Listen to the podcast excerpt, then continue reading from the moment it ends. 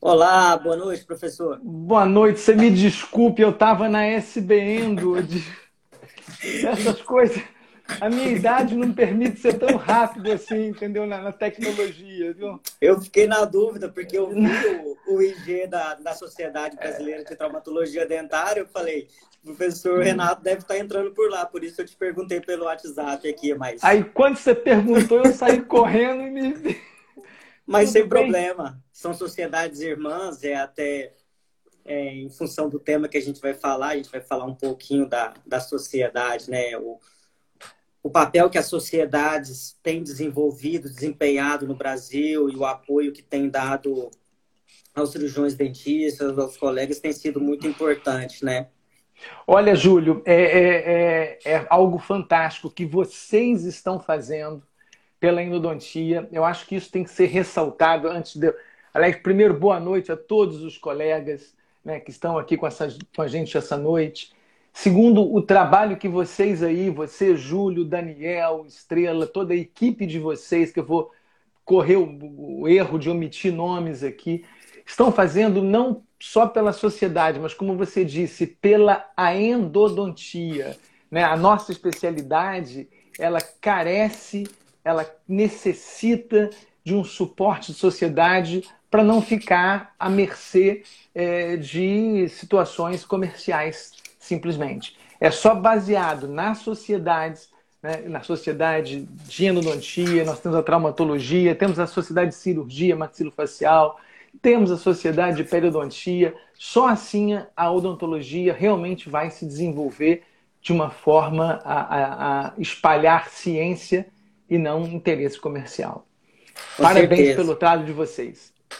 E a gente agradece a sua disponibilidade falo aqui em nome de toda a sociedade, de todos os membros que estão aqui assistindo, já, já entrando aí, para acompanhar esse bate-papo conosco, em nome do nosso presidente, professor Marco Hungro Duarte, nosso vice-presidente, Júlio Gavini, né, que sempre nos acompanha aqui, professor Mário Tonomara, acaba de entrar aqui, está dando um, um Grande Mário, também. grande Mário, um grande assim, amigo, o Ricardo aí também.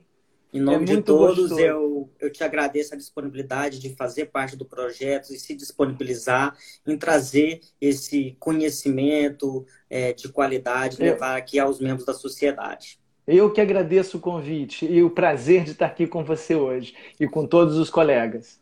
Antes da gente iniciar, vou dar um, um aviso rapidinho.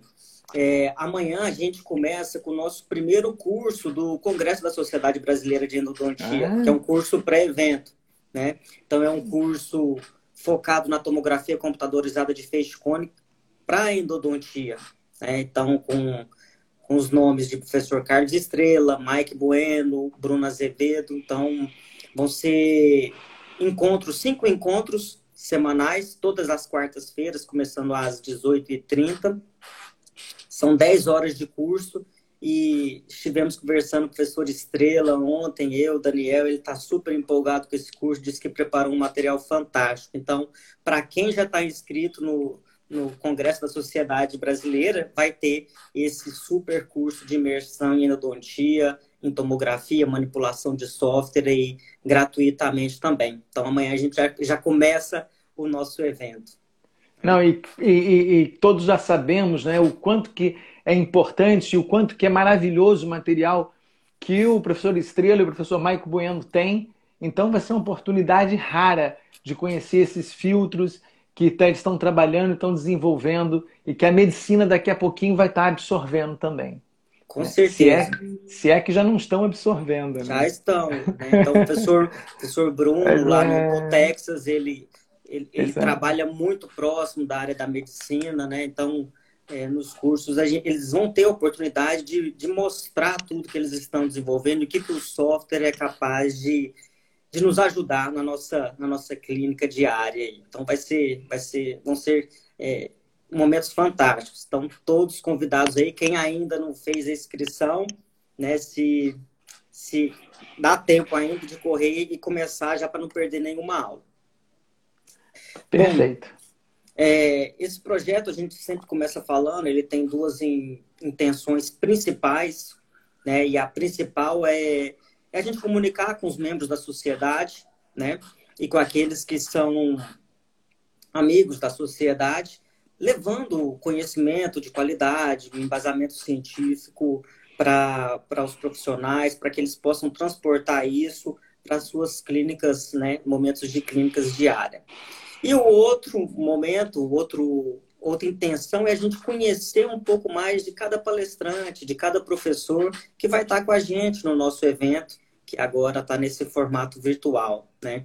Então, nós sabemos, né, nós temos seu currículo aqui, professor Renato, é, que formou, né, se graduou em 1985, é especialista desde 1989, né, pela Politécnica do, do, Rio de Janeiro, fez um mestrado né, na UERJ, é, participou de publicações muito importantes da IADT, né, os guidelines né, de 2012, foi, foi coautor ali, e hoje preside a Sociedade Brasileira de Traumatologia, Traumatologia Dentária, né? Então é nosso presidente da nossa SBTD, né? E aí a gente queria que você falasse um pouquinho de como foi a, a, sua, a sua trajetória acadêmica, profissional, é, como você construiu e chegou até esse momento aí que você está hoje. Olha só, Júlio, é, é, muito legal essa, essa forma da gente começar, porque vai me, tá me dando saudade, né? A gente vai chegando a uma certa idade, vai começar a ter saudade, né? E, mas olha só, em 1980, você falou que eu me formei em 85, até ri, eu já tinha esquecido que era esse ano. Mas em, em 1987 para 88, eu passo num concurso para, é, o município do Rio de Janeiro e viro staff da noite para o dia, recém-formado, sem saber mal fazer uma amálgama. Eu começo a vir o staff do serviço de traumatologia, cirurgia bucomaxilofacial do maior, maior hospital de emergência da Zona Sul do Rio de Janeiro, do Miguel Couto. E lá você se depara, de repente, com pacientes politraumatizados. E vamos só lembrar que naquela época o cinto de segurança não era obrigatório e os carros não tinham airbag. Então você imagina, qualquer acidente, qualquer freada, era a face que ia. Era... Então nós recebíamos muito pacientes. E o tratamento era um só. Talvez a maioria de vocês nunca ouviram falar, mas nós colocávamos barra de Eric em todos esses pacientes e não tinha nenhuma orientação, não tinha nada para fazer, a não ser dizer assim: olha, daqui a 30 dias volta aqui para tirar essa barra de Eric. Ora, é óbvio que depois de 30 dias, 60 dias, quando a gente ia ver, muitos pacientes estavam perdendo seus elementos dentários, seus dentes. E assim era o ano de 1989, aonde também nós não tínhamos o Dr. Google nós vivíamos só lendo livros e quando comprávamos os livros caros, que já chegavam traduzidos para a gente com 5, 6 anos depois que esses livros eram publicados lá fora. Parece que nós estamos num outro planeta, mas não. Isso foi há alguns anos atrás, há 30 anos atrás. Né? Então, nossa geração ela assistiu essa transformação. Quando eh, eu me deparei em 1997 eu tomei conhecimento que ia acontecer aqui no Brasil, lá em São Paulo, no Guarujá, né, o primeiro evento da Sociedade Mundial de Traumatologia Dentária, da EDT. Então, aconteceu aqui no Rio, no, no, em São Paulo, é, no Guarujá, em 97. E foi assim que eu comecei a ter contato com a EDT, a perseguir a EDT e entender que nós temos que saber as diferentes formas de trauma, entender quais são os tipos de luxação, como é que a gente vai tratar é, os diferentes tipos de, de, de, avulsão, se ela é uma avulsão com reimplante imediato, se é com reimplante tardio. Foi a partir de 97. Eu confesso que minha vida mudou completamente a partir daí. Né? Eu hoje não estaria aqui com vocês se eu não tivesse passado naquele concurso, porque eu comecei por isso, né? me dedicado à traumatologia dentária e tido a curiosidade. O que, que acontece com esses dentes que estão sendo perdidos? Por que, que eles não ficam ali dentro? Né? Nós não tínhamos as noções que nós temos hoje. Em 2000, esse mesmo congresso foi em Oslo. E aí é que eu tive um contato maior com uma pessoa que eu considero o grande mentor da minha vida, até de uma forma geral, que é o Martin Trope, a quem eu referencio todas as minhas oportunidades que eu tive, tanto na traumatologia quanto na endodontia. E é um grande pesquisador, está um, tá sempre na, no pensamento na frente. E eu tive a oportunidade né, de estar é, próximo a ele esses anos todos, esses últimos 20 anos. Então eu realmente agradeço a ele a, a essa é, ter partilhado o conhecimento que ele me, me proporcionou. E isso foi muito importante, porque quando foi em 2001, nós fundamos a sociedade, a SBTD, aqui no, no, no Brasil. E o primeiro curso internacional foi exatamente do Trope. Por isso que eu estou citando o Trope. Eu fui em Boston, no Congresso de Boston, em junho, e falei, professor Martin Trope, eu preciso do senhor lá, mas eu não tenho um centavo no bolso para te levar. Né? E foi assim que ele veio para cá. Né? Foi assim que ele veio para cá, sem um Bacana. centavo no bolso. Ele encontrou o grupo que fundou a sociedade. Nós éramos então um grupo aí, a partir daí fundamos a Sociedade Brasileira de Traumatologia Dentária. E talvez aí vocês já começam a entender um pouquinho. Em 2012, nós fizemos o segundo evento mundial no Brasil, do que foi o Congresso Mundial de Traumatologia Dentária, que foi aqui no Rio de Janeiro. Aí sim vieram todos, né? Barbara Malgreen, William Malgreen, é, o Trope, Mitsuhiro, que é para mim um dos maiores nomes do autotransplante, se não o maior nome do autotransplante. Infelizmente, só não pudemos trazer um Andreassi, porque quatro meses antes ele teve uma queda lá em Estocolmo e fez uma hemorragia cerebral que teve que ser absorvida, foi proibido de viajar. Foi a única pessoa que não veio por razões de saúde. Mas então essa, de uma forma bem rápida, foi assim que eu entrei para o trauma. Foi não entendendo o que eu estava fazendo, tendo a curiosidade de saber o que estava acontecendo e a partir daí tendo esse contato com esse grupo que eu considero fantástico. Muito deles põem dinheiro na sociedade, né? como é o caso do Mitsuhiro, que eu acabei de falar aqui, ele doa, doa, volta e meia ele doa para que as pesquisas possam acontecer. Aqui no Brasil, quando ele veio aqui no Brasil, não sei se tem algum colega assistindo que estava na aula dele, eu disse isso. Ele pagou do próprio bolso a passagem para vir ao congresso da EDT. Ele não me cobrou nem a passagem econômica que todos os diretores tinham direito. Então, é um grupo fantástico, é um grupo que realmente que, que imprime é, ciência, que não tem interesse comercial e que talvez exatamente pela dificuldade comercial eles têm, é, porque não tem laboratórios, grandes empresas associadas, eles têm muita dificuldade de se projetar mais do que se projetam em relação a isso. Mas é, é um prazer estar aqui Bacana. falando disso hoje e recordando essas histórias todas. Fantástico, a gente fica ainda mais fã aí, te parabenizo aí pela dedicação, tanto a nível internacional como para a nossa sociedade aqui. E entrando um pouco dentro do, do assunto que a gente vai falar, né, que é o traumatismo, gente, o, o, o tema da traumatologia dentária ele é muito amplo, né? Os livros são, a gente vê, são, são bíblias quase, a gente chama. E a gente tem uma série de, de tópicos para serem abordados. E, e por que você optou em falar dos dentes jovens, né? O desafio do tratamento dos dentes jovens que sofrem o, o traumatismo dental? Essa é fácil. Porque é o maior desafio que existe na odontologia. Você tem uma imagem que eu te mandei, a número um, bota ela pra gente. Na minha forma de ver, eu ia botá-la em outro momento, mas vou botá-la de uma vez. São só duas imagens. Na minha forma de ver, Júlio, não existe desafio maior na traumatologia dentária, na odontologia, do que você pegar uma criança aos seus 6, 7 anos, 8 anos de idade, 9 anos de idade, 10 anos de idade, 11 anos de idade, né, até os seus 16 anos de idade, num quadro como esse que está aí, por exemplo, um dente ainda não formado, uma infecção estabelecida e você tem tecido ósseo se perdendo. Você tem que lidar com uma multiplicidade de fatores e a primeira pergunta que eu te coloco: para e pensa em todo o arsenal que você tem hoje na endodontia, desde os instrumentos, as soluções irrigadoras, equipamentos, é, possibilidades de diagnóstico, limas que cortam de trás para frente, de cima para baixo, com temperatura do corpo se modificando o seu formato. O que, que se aplica aí nesse dente? Nada. Nada. Nada do que você tem em forma de arsenal vai resolver, vai solucionar onde você não.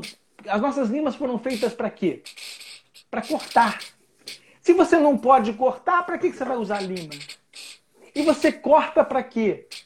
Você corta para auxiliar mecanicamente o grande objetivo do tratamento endodôntico, que é o controle da infecção. Mas se você não pode cortar, Você já tem paredes finas demais. Então, é, é um desafio, porque nós não podemos usar até mesmo de uma forma clara e objetiva o arsenal instru do instrumental que nós temos nas nossas mãos.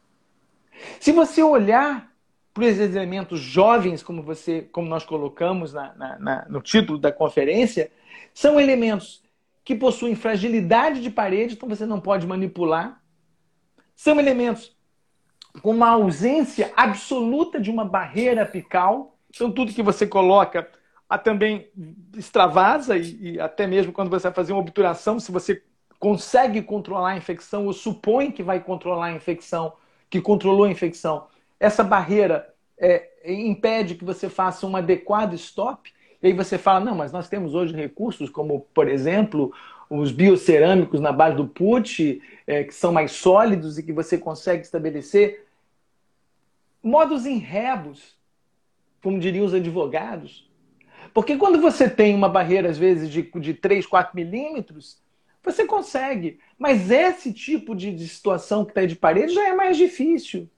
E quanto mais jovem é essa criança e mais imaturo esse elemento dentário, mais nós precisamos manter esse dente por um tempo maior.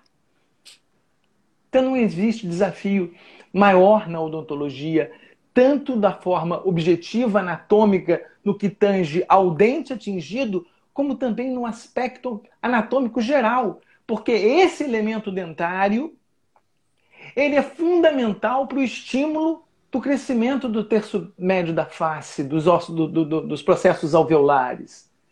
Sem ele, eu não tenho nem eh, como acreditar que eu vou ter um estímulo ósseo como está aí. Não basta remover um elemento desse e esperar a remodelação óssea para que eu possa colocar um implante daqui a um ou dois anos. Quanto tempo eu vou ter que manter uma criança sem o elemento dentário anterior? E muitas das vezes não é um só. São dois, três elementos que sofrem traumatismo dentário e que estão à beira de serem perdidos. Como é que fica o aspecto, é, além do anatômico, da formação óssea, como é que fica o aspecto emocional desse ser? E observe que são pacientes que estão exatamente no momento de ganhar a autoconfiança. São momentos que uma criança, nos seus 13, 14 anos de idade, sem os elementos dentários, está na fase de sedução, de conquista. Eu certa vez atendi um paciente, foi muito curioso isso que aconteceu, eu nunca esqueci. Ele tinha o dente completamente preto, escuro, era horrível. Era horrível, até para você ver, agredia o dentista.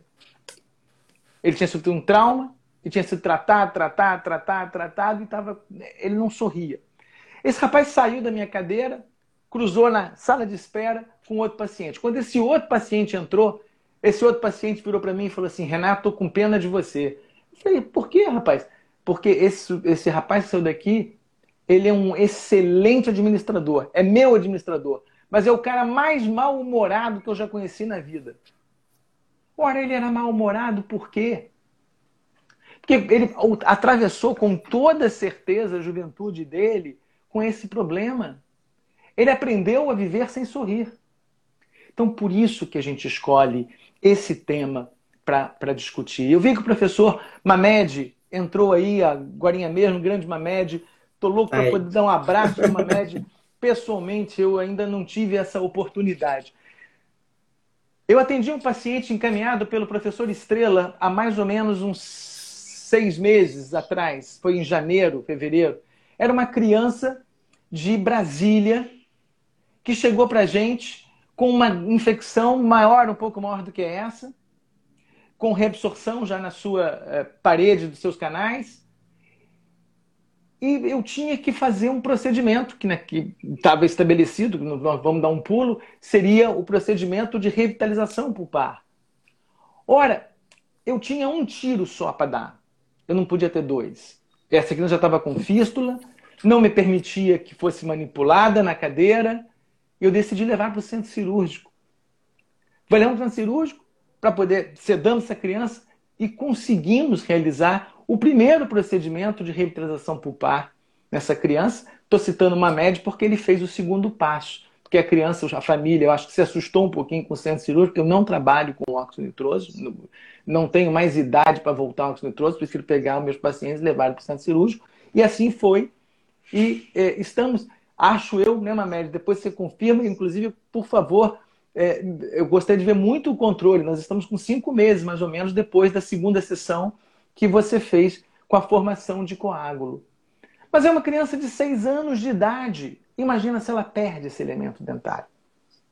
Então, por isso, Júlio, que esse tema para mim é tão caro, é tão apaixonante e por isso é que eu escolho esse tema para a gente discutir de vez em quando. Eu só queria falar mais uma coisinha sobre ele. Nós temos que, desde. Porque eu lembrei desse caso que a família é, acabou não vindo, até pela dificuldade, talvez, e talvez por minha é, forma hoje mais direta de fazer comigo é pão, pão, queijo, queijo, olha, centro cirúrgico, blá, blá, blá. É preciso, quando você trata de um paciente com traumatismo dentário nessa faixa etária, entender que o seu tratamento não termina no teu procedimento. Ele termina depois de você atravessar completamente a fase de crescimento dessa criança. E aí esse elemento dentário vai permanecer ou você vai entregar um leito ósseo adequado para que um reabilitador oral possa é, estabelecer a reabilitação através de implantes, é, sejam é, os implantes metálicos que eles vão, vão, adotar. Mas se você não atuar corretamente, existe uma série de, de procedimentos que podem ser feitos durante essa faixa etária, né, durante essa fase de crescimento, na fase de, de pico, pré-pico de crescimento, até chegar o, a, a formação facial completa, nós deixamos essa criança em situações muito complicadas. Muito complicadas. E é por isso que eu escolhi esse tema. E é fantástico, isso que encanta na, no trauma, né? É, é a questão do vínculo com o paciente, o acompanhar, participar do, de todo o processo, né? É, a gente acaba se envolvendo, né? E é encantador. E como você falou, é, dentes jovens como esse, é, a função do instrumento às vezes é o que menos importa, né? Então, a, as bases científicas, as evidências, é, o estudo é o que vai determinar as nossas ações. Foge um pouco daquela, daquela nossa discussão pesada em cima de que tipo de lima, que tipo de taper, sistema. Né? Então, é, é onde a gente faz a associação direta da ciência com a, com a clínica ali, e isso encanta é, nesse tópico do, do traumatismo dental. Júlio, que... é, pode, pode voltar você se você quiser, porque fica melhor da gente conversar. Era, era só. É, é, ó, quando você precisar, ah, você me chama aqui, eu vou colocando lá. E o traumatismo, né, Renato, como a gente falou, são vários os tópicos, as situações clínicas são muito variadas, às vezes é, o, os tipos de traumatismo se sobrepõem, né? Então, didaticamente, a gente pega tudo divididinho, estuda, ah, isso é uma, uma fratura de esmalte, esmalte dentina, uma fratura corono-radicular, mas quando você recebe o paciente, às vezes a gente tem a sobreposição de tipos de traumatismo e e é muito difícil para o profissional, dentro do consultório, a tomada de decisão. O que eu vou fazer, né, nesse caso específico? Aí eu, eu te faço essa pergunta, né, pela sua experiência, pelo conhecimento. É, como você define, como você estabelece o seu plano de tratamento ali frente a essas é, diferentes situações clínicas no, no, no dente com, com, do paciente jovem, né, traumatizado? Júlio, é, é, é, é, esse é um momento que eu vou, eu vou puxar, é, mas é, eu acho que uma coisa muito é, importante e que eu queria deixar realmente isso até para os mais jovens. Em qualquer situação de saúde, qualquer situação de saúde, o diagnóstico é a base de tudo. Se nós não estabelecermos o correto diagnóstico, nós vamos errar no nosso tratamento. Não tem jeito. Então, eu, eu me lembro, quando eu falo do correto diagnóstico, eu me lembro de um caso que me foi encaminhado por uma ortodontista de um paciente. Ele é, tinha sofrido, um, digamos assim, uma, um problema, um trauma, e foi para o ortodontista no dia seguinte. ela colocou um aparelho ortodôntico e me mandou assim, Renato, é, por gentileza, faça o canal desse dente, não lembro mais se era o 11 ou 21, que teve uma avulsão, mas o reimplante foi muito rápido. Então, ela me passou um diagnóstico de um bom prognóstico. Ora, se eu tenho uma avulsão, ela para mim hoje não diz muita coisa.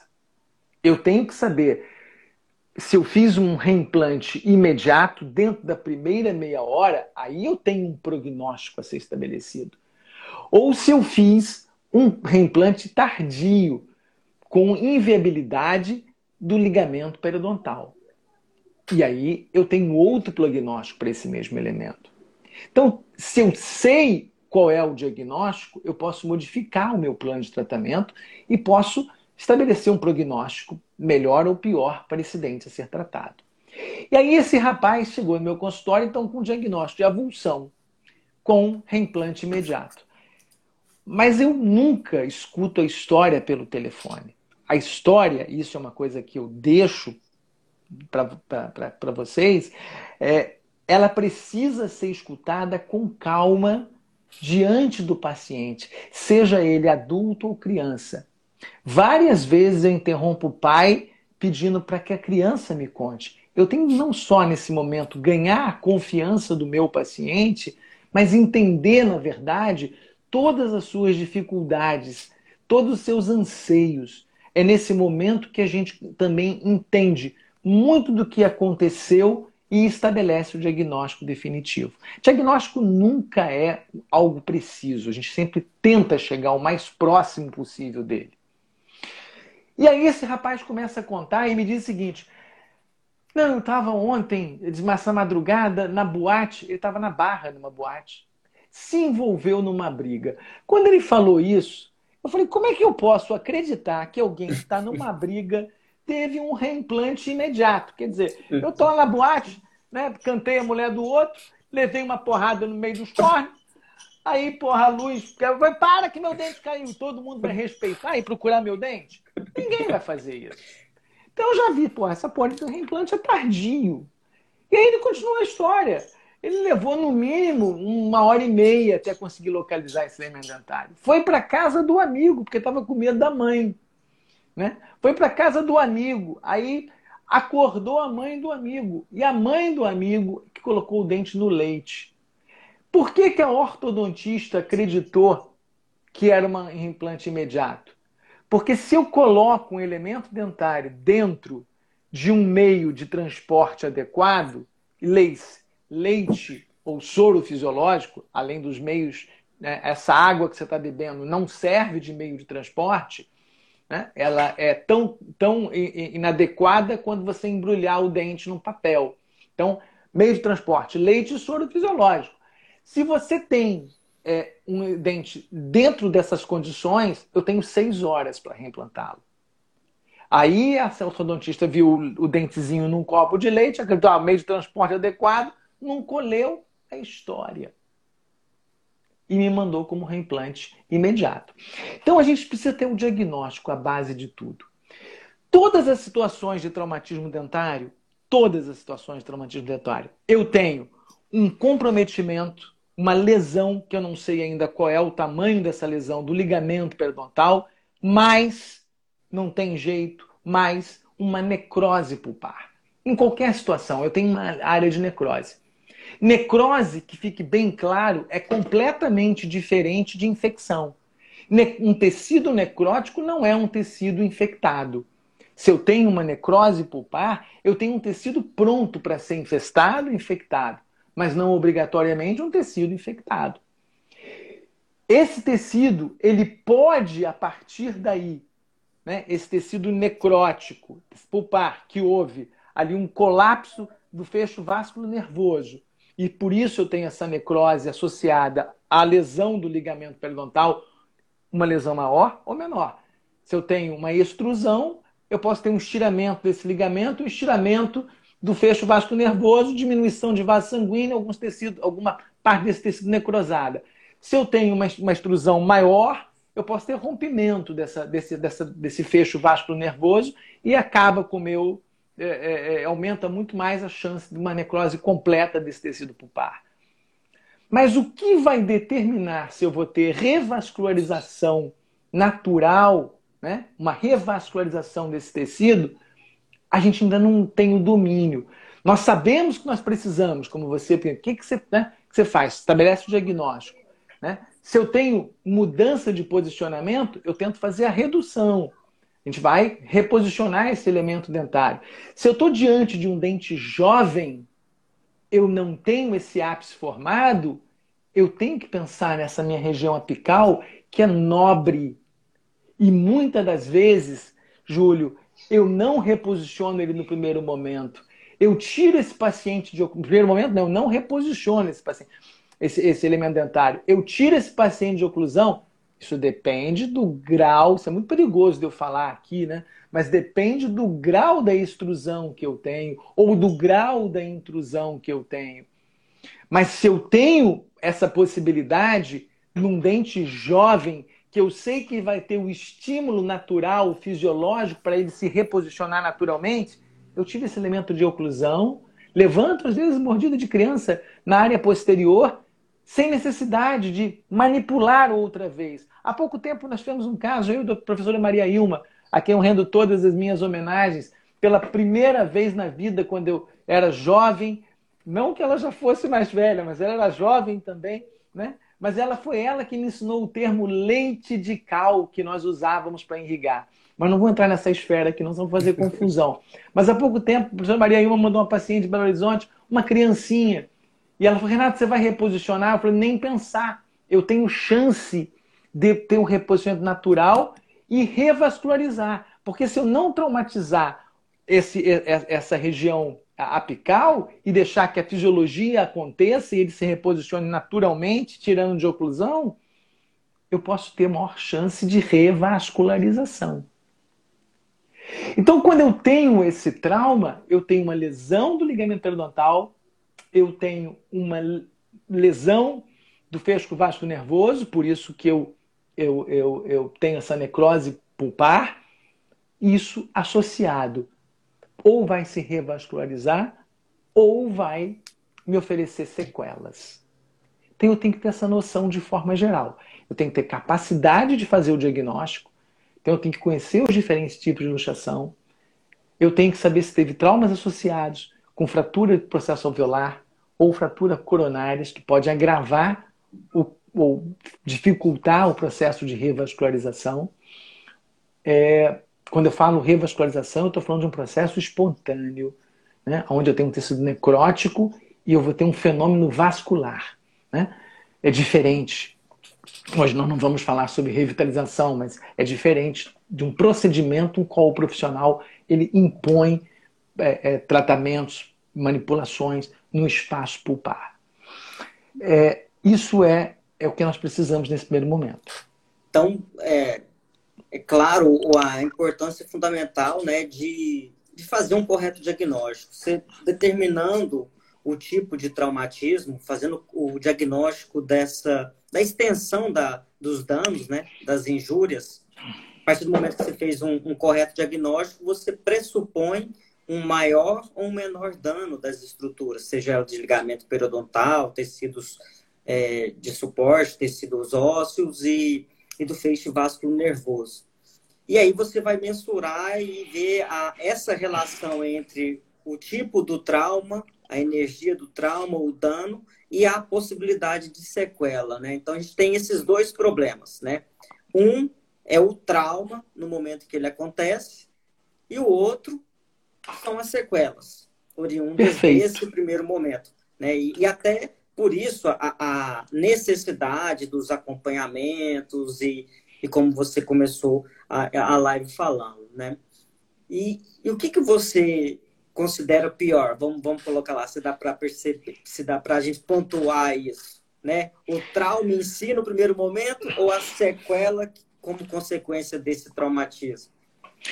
Não se trata de ser pior ou melhor. Né? É, é, a doença, quando ela, seja ela qual for, em evolução, ela é, é eu, eu, costumo brincar que eu acho que em qualquer situação, o processo agudo, ele é melhor de ser tratado, eu tenho às vezes até um melhor prognóstico, mesmo diante de um susto, do que os processos crônicos que vão nos lesando é, lentamente, que às vezes, quando a gente toma consciência daquela, daquele processo, o quadro já está é, é, realmente mais complexo. A infecção é um exemplo disso. Né? Você pega, às vezes, uma infecção é, aguda, ela, a gente debela. Você pega, às vezes, um processo crônico, eu tenho uma, uma complexidade de flora microbiana muito maior. Esse é um bom exemplo. Mas vamos pensar no seguinte: é, você está correto. Quando eu tenho o traumatismo, eu estabeleço um diagnóstico. Então, eu tive lá uma intrusão. Eu tenho que saber lidar com essa intrusão. É, eu tenho uma avulsão. Eu tenho que saber lidar com essa avulsão. Né? Com a extrusão, com a luxação lateral. Se eu imponho um tratamento adequado, e você já entendeu que em todos os tipos de trauma nós vamos ter uma lesão do tecido, do, do tecido pulpar por é, rompimento ou esmagamento do fecho vasco nervoso ou estiramento desse fecho vasco nervoso, e vamos ter uma lesão também do ligamento periodontal. São duas situações que se somam e levam a sequelas. O papel, o nosso papel nesse momento da emergência, ele pode minimizar sequelas. Por isso que quando a gente fala de tratamento de traumatismo dentário, eu gosto muito de dizer o seguinte: quais são os objetivos do tratamento do traumatismo dentário? Minimizar danos é o primeiro objetivo. Dano do quê? Do que já aconteceu.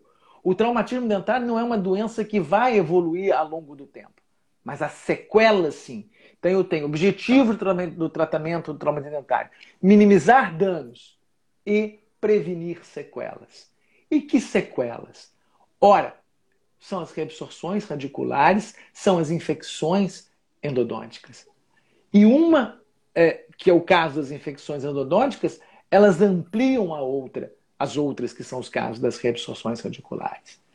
Por isso, o papel do endodontista ele é fundamental frente aos quadros de traumatismo dentário.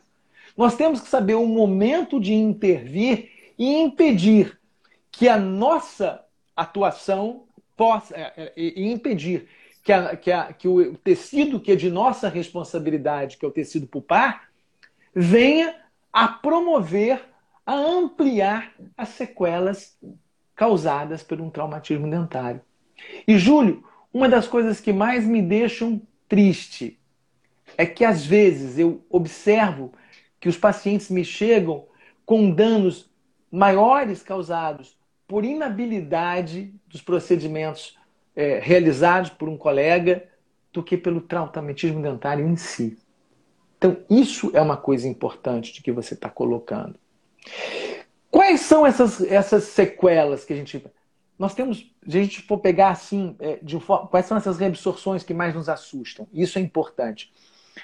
É, se não vamos pegar de forma geral, vamos ter as reabsorções substitutivas, que são aquelas onde a gente perde o tecido dentário, mas ele vai sendo substituído pelo tecido ósseo, e isso é muito daninho quando nós estamos na fase de pré-pico e de pico de crescimento. Voltamos então aos pacientes ao traumatismo nos dentes jovens. Porque essa anquilose em evolução pode comprometer sobremaneira a reabilitação estética funcional quando esse paciente é jovem. E aí, só de curiosidade para os colegas, estudem sobre isso. Porque o tratamento da anquilose clínico não existe. Se alguém falar para vocês, olha, eu estou utilizando é, pó de pirim-pim-pim com não sei o que para diminuir a anquilose. Anquilose não se trata através do espaço endodôntico. Não existe tratamento para anquilose. Ah, mas eu posso diminuir a velocidade. Coisa nenhuma. Coisa nenhuma. Nós não podemos diminuir a velocidade, não aceleramos. Nós podemos complicar se permitirmos a infecção. Fora isso, nós não temos muito o que fazer. Mas a doutora Barbara Malgreen mostrou que se nós estamos diante de uma criança no pré, na fase pré-pico e pico de crescimento, nós não podemos deixar aquele elemento dentário lá é, sem que ele seja. Eu fui olhar o relógio, eu estou preocupado que eu, fui, eu sou muito verborrágico. Eu já passei para a Bárbara Malguin, eu ia falar outro negócio. Mas... Não, se, não se preocupe, a nossa intenção aqui não é de forma alguma esgotar o, o assunto, até porque nós vamos ter esses assuntos durante o nosso evento. Né? Você citou que Maria Ilma vai estar em uma em uma atividade com outros três é. professores, você vai estar lá conosco. Então, assim, a gente vai ter outras outros pré-eventos, outras lives para a gente estender. Então, fique bastante à vontade. Não, eu só não quero, eu só não quero deixar de concluir raciocínios, né? E como eu sou assim, eu fico já me perguntaram esse negócio atrás de mim, era uma asa que eu fico voando, é só um leque japonês, né? Mas é, mas é, mas tudo bem. Vamos lá. É, é, é, vamos voltar para as anquiloses para eles. Né? Então, a doutora Bárbara Malgreen ela, que é, uma, é, um doce de pessoa, é uma pessoa ela bolou, criou né, a, a cirurgia da, da, da, da, da, da anquilose, que é o que nós chamamos, que, eu, que, ela, chamava, que ela chama de decoronation, né, o que eu traduzi como é, cirurgia, tratamento cirúrgico da anquilose, onde a gente sepulta a porção radicular, né, remove a coroa, deixa esse tecido, esse tecido é, é, radicular é, aproximadamente 2 milímetros abaixo do nível ósseo e faz uma, uma, uma, uma sutura oclusiva nesse elemento dentário. E como ele já tem, para que nós possamos essa cirurgia, eu tenho que ter pelo menos 40% da sua superfície, sua superfície envolta em reabsorção substitutiva. Senão não é decoronation. Eu estou sepultando raiz. Né? De vez em quando a gente pega uns casos assim e fala, Renato, eu fiz uma decoronation um ano, mas não está reabsorvendo nada. Vai continuar sem reabsorver. A decoronation não é para é, você realizar um elemento dentário que tenha ligamento é, periodontal intacto, onde eu estou vendo aquele espaço do ligamento periodontal. É o contrário, quando eu tenho uma criança na fase de pré-pico, pico de crescimento, aonde o, o fato de eu não acompanhar mais a erupção dentária, eu vou causando um processo, um processo estético muito grande, com aumento do, do, do, da, da, da, da, diferença do zênite gengival. É nesse momento que eu faço a decoronation e esse, essa, o resto da superfície vai ser absorvida e vai manter esse tecido alveolar, tanto na sua espessura quanto na sua altura.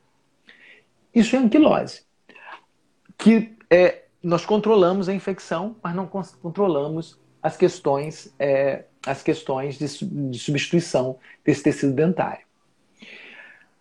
A reabsorção inflamatória, que hoje a EDC classifica como reabsorção inflamatória relacionada à infecção, essa sim nós temos um papel importante. Desde a sua prevenção, removendo esse tecido pulpar, impedindo que esse tecido necrótico se transforme em fonte de infecção, ou até mesmo quando nos chega depois, né, às vezes com três meses de uma avulsão, uma criança então com canalicos dentinários muito amplos, os processos infecciosos são muito velozes, são ferozes.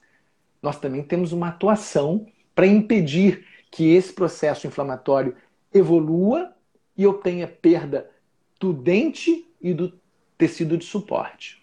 Então, essas são as nossas sequelas que nós mais nos preocupamos quando nós temos a... Mas essas sequelas, elas vão depender do seu surgimento de uma nossa capacidade, de... nós podemos interferir no surgimento dela com a nossa capacidade de diagnóstico. Põe para mim a segunda imagem que eu te passei. Essa segunda imagem, mesmo que as pessoas não consigam ver direitinho, é um trabalho que eu queria que se buscasse, né? quem tiver interesse, é da professora Francis Andreassen, não é do professor Jeans Andreassen, é da professora Francis Andreassen, aonde ela né, fez uma, uma, um belíssimo trabalho e ela cruzou os diferentes tipos de luxação, então desde a concussão, que nós podíamos dizer que seria um trauma leve, né? um trauma sem grandes, sem maiores consequências, às vezes mamãe brincando com a criança, às vezes é você brincando, criança brincando com cachorro, a cabeça bate, né? A mamãe, então, quando bate na cabeça da criança, se preocupa mais com a cabeça da criança do que com o dente dela. Né? Isso acontece tanto na concussão como na subluxação. Né? É... Aí nós, ela cruzou concussão, subluxação, luxação extrusiva, é, luxação lateral e luxação intrusiva. E aí, Júlio, observe que coisa linda que ela fez. Ela avaliou a possibilidade desse elemento dentário se revascularizar. Ou seja, eu não tenho a manipulação, eu apenas estou olhando para ele e estou vendo que eu tenho condição de esperar um pouco mais, porque eu posso não ter que perfurar, não invadir esse espaço hoje com a engenharia tecidual, com a endodontia regenerativa. Nós sabemos o quão é importante nós deixarmos os tecidos pulpares, os tecidos vitais né, do nosso organismo funcionarem naturalmente. E a doutora Francis Andreassen observou é, o que, que acontecia quando nós temos uma é, concussão, por exemplo, e uma é, e um dente imaturo e a mesma concussão com o dente maduro, com o dente de adulto. Então, só para você olhar, né, que é o primeiro, primeiro casozinho, nós vamos ver ali que eu tenho, quando eu tenho uma concussão, quando eu tenho uma concussão, eu tenho 100% de chance de revascularização nos dentes com risogênese incompleta, nos dentes jovens. Eu não preciso tratar tanto as concussões quanto as subluxações. Mas se por acaso eu já tenho um dente maduro, se eu tenho um ápice formado, a chance de revascularização já diminui. E eu tenho 10% de chance, por exemplo, nos pacientes adultos, nos dentes maduros, de, eu, de ocorrer a necrose. Eu tenho quase 25, 30% de chance nos dentes maduros, formados, de ocorrer a necrose. Olha que importância isso, Júlio, porque quando nós avisamos a um paciente do que vai acontecer, isso é previsibilidade. Quando nós não sabemos o que vai acontecer, quando nós não estabelecemos o prognóstico, isso é erro. Então, se o meu paciente volta cinco meses depois, com dente escuro, mas eu avisei que isso podia acontecer, ele fala assim: puxa, doutor Renato, eu não acreditei no senhor, mas olha só, é, o senhor estava certo. E aumenta o laço de confiança aumenta a confiabilidade. Se eu não aviso, ele volta, doutor Renato, olha aquele dente que o senhor olhou, falou que estava tudo bem, agora está escuro, o que, que eu faço? Ele já vai me perguntar o seguinte: você errou aqui? O que, que aconteceu? O que está de diferente? Só para a gente é, sair disso, eu quero chamar a atenção das intrusões. As intrusões, Júlio, em qualquer situação, eu considero o pior dos traumas pior do que as avulsões. Porque quando nós, como nós já falamos com, com, anteriormente, quando eu tenho uma avulsão, se ela for bem conduzida, se eu tiver um reimplante imediato, eu posso ter esse elemento dentário anos a fio. Eu tenho um paciente que virou um amigo meu, que esse paciente, aos 10 anos de idade, Hoje ele está com 50 anos de idade. Não fui eu que fiz o reimplante dele, não. é? É, aos 10 anos de idade, ele estava brincando no escorrega lá na casa dele, no jardim da casa dele, e o dente bateu de boca no escorrega, né, no brinquedo lá, e o dente avulsionou. Muito bem, o pai dele é cardiologista, médico, e não pensou duas vezes. Pegou o dente, colocou na boca do menino, em menos foi pão, pão, pão, pão, queijo, queijo. Em menos de, de sei lá, 10 é, segundos, um, um, lá, menos de um minuto, fez aquilo, aquele reimplante. Pois o Adriano está com esse dente até hoje na boca, né? apesar do maltratamento endodôntico que ele chegou para mim. Quer dizer, quase que ele perde o dente por razões do dentista, não pelo trauma. Era aquilo que nós falamos. Mas as intrusões, eles são, na nossa concepção, o pior dos traumas. Porque se você olhar, 100% dos dentes maduros evoluem para necrose. Ora, se eu sei isso, Se eu tenho uma, uma criança de 16, 15 anos de idade que sofre uma intrusão, eu tenho que abrir esse elemento dentário. Eu não tenho que ficar esperando e rezando. Eu tenho uma chance muito grande desse elemento dentário não retornar por falta de estímulo ou se retornar e você for abrir depois de um, de um tração ortodôntica ou alguma coisa assim, você já está evoluindo, é, vai ter que tratar de uma infecção e não prevenir mais a infecção.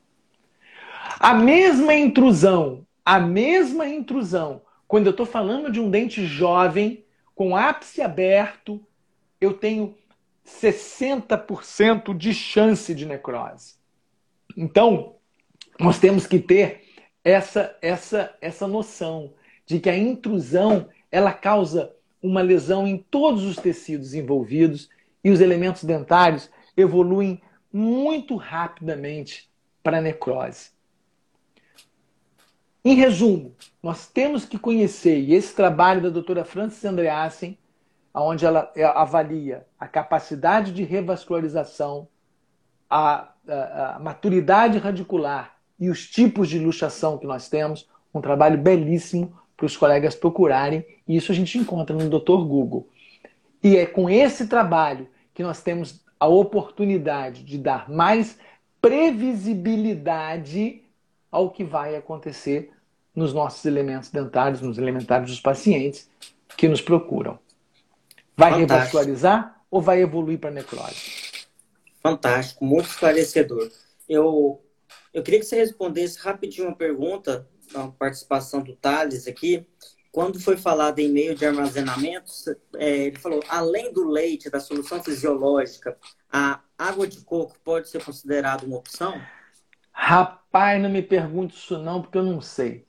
Olha só, é, é, tem vários estudos em várias outras, em vários outros é, é, é meios de transporte, né? Até o próprio foi testado, a água de coco. Mas, Thales, me perdoa a minha ignorância. É, eu não vou te precisar, não vou dizer para você assim, pode com certeza e com tantos por cento. Não, não vou te fazer isso. Eu vou ficar no leite e, e no soro fisiológico. Me perdoa, Thales, mas eu vou procurar estudar isso daí agora, leite de água de coco. Perfeito. Realmente, a, a, os níveis de, manutenção da viabilidade celular do, com leite, né, e, e a chance de prognóstico é muito melhor. É muito melhor. O que nós temos que ter é o seguinte: se eu tenho uma avulsão se eu tenho uma avulsão, é, eu tenho que estabelecer o reimplante imediato. Tá?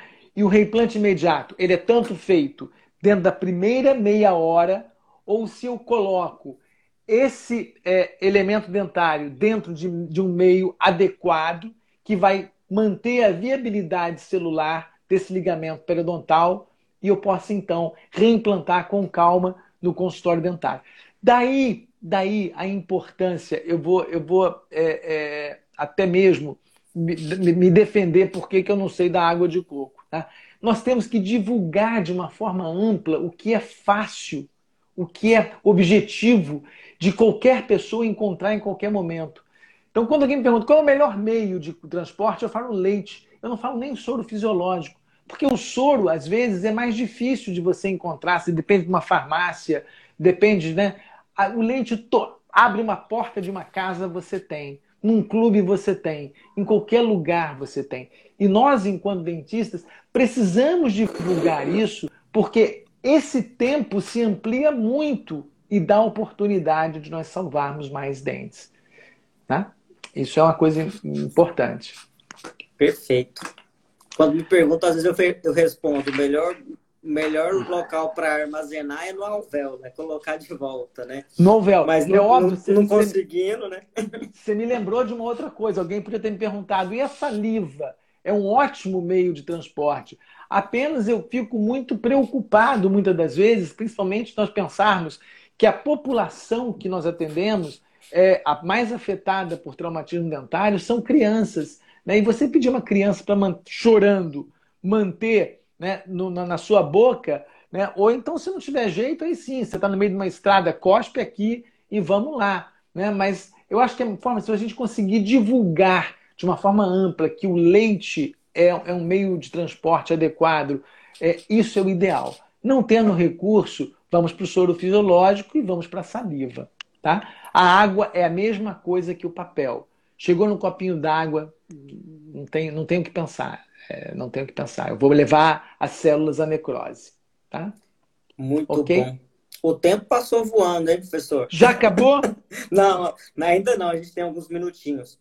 É, mas eu já vou te agradecer de antemão. Né? A gente vai ter alguns minutinhos, vou fazer mais uma pergunta. E se não der tempo da gente conversar ainda, eu já te agradeço mais uma vez em nome de, de todos os membros da nossa sociedade.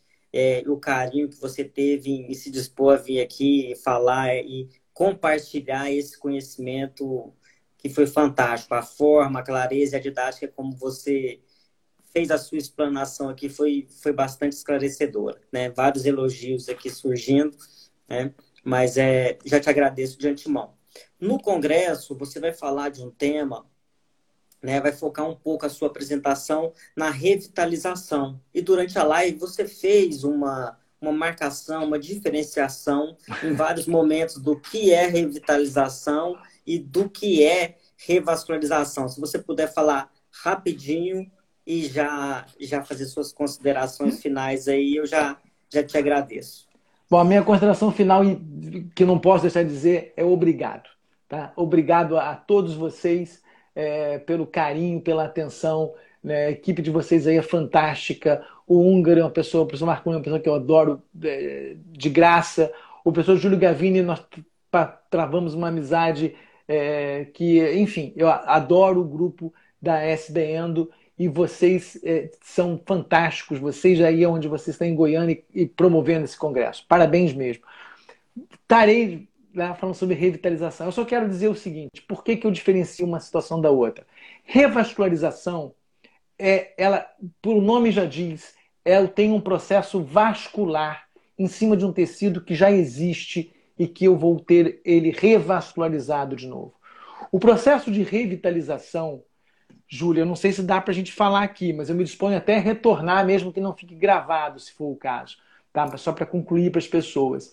É, revitalização, eu tenho um processo, como nós mostramos no início, de um elemento dentário não só necrosado, mas infectado, espaço vazio, e eu, enquanto profissional, vou ter que exercer um trabalho, um procedimento ali dentro. Eu vou ter que colocar medicamento ali dentro para que eu possa ter, de novo, um tecido vital. Não necessariamente, muito pelo contrário, nós sabemos que o tecido que ocupa agora esse espaço pulpar do, do, do tecido, do, do, tecido pulpar, anteriormente para pulpar, que é o canal radicular, ele jamais vai ser de novo o tecido pulpar. Nós temos outras células